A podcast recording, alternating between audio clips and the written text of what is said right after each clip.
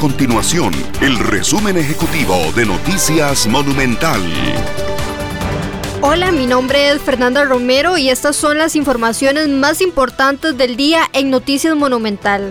El ministro de Obras Públicas y Transportes, Rodolfo Méndez Mata, comparecerá este viernes en la comisión legislativa que investiga el caso Cochinilla. El titular del MOB será la última persona que los diputados escuchen antes de elaborar un informe sobre esta investigación. El Partido Frente Amplio propone una renta mínima feminizada para mujeres en condición de pobreza que realizan trabajo doméstico no remunerado. Su proceso de identificación se haría mediante la utilización del Sistema de Información y Registro Único de Beneficiarios del Estado conocido como SINIRUBE.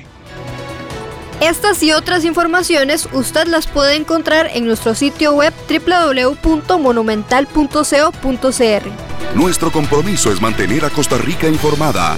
Esto fue el resumen ejecutivo de Noticias Monumental.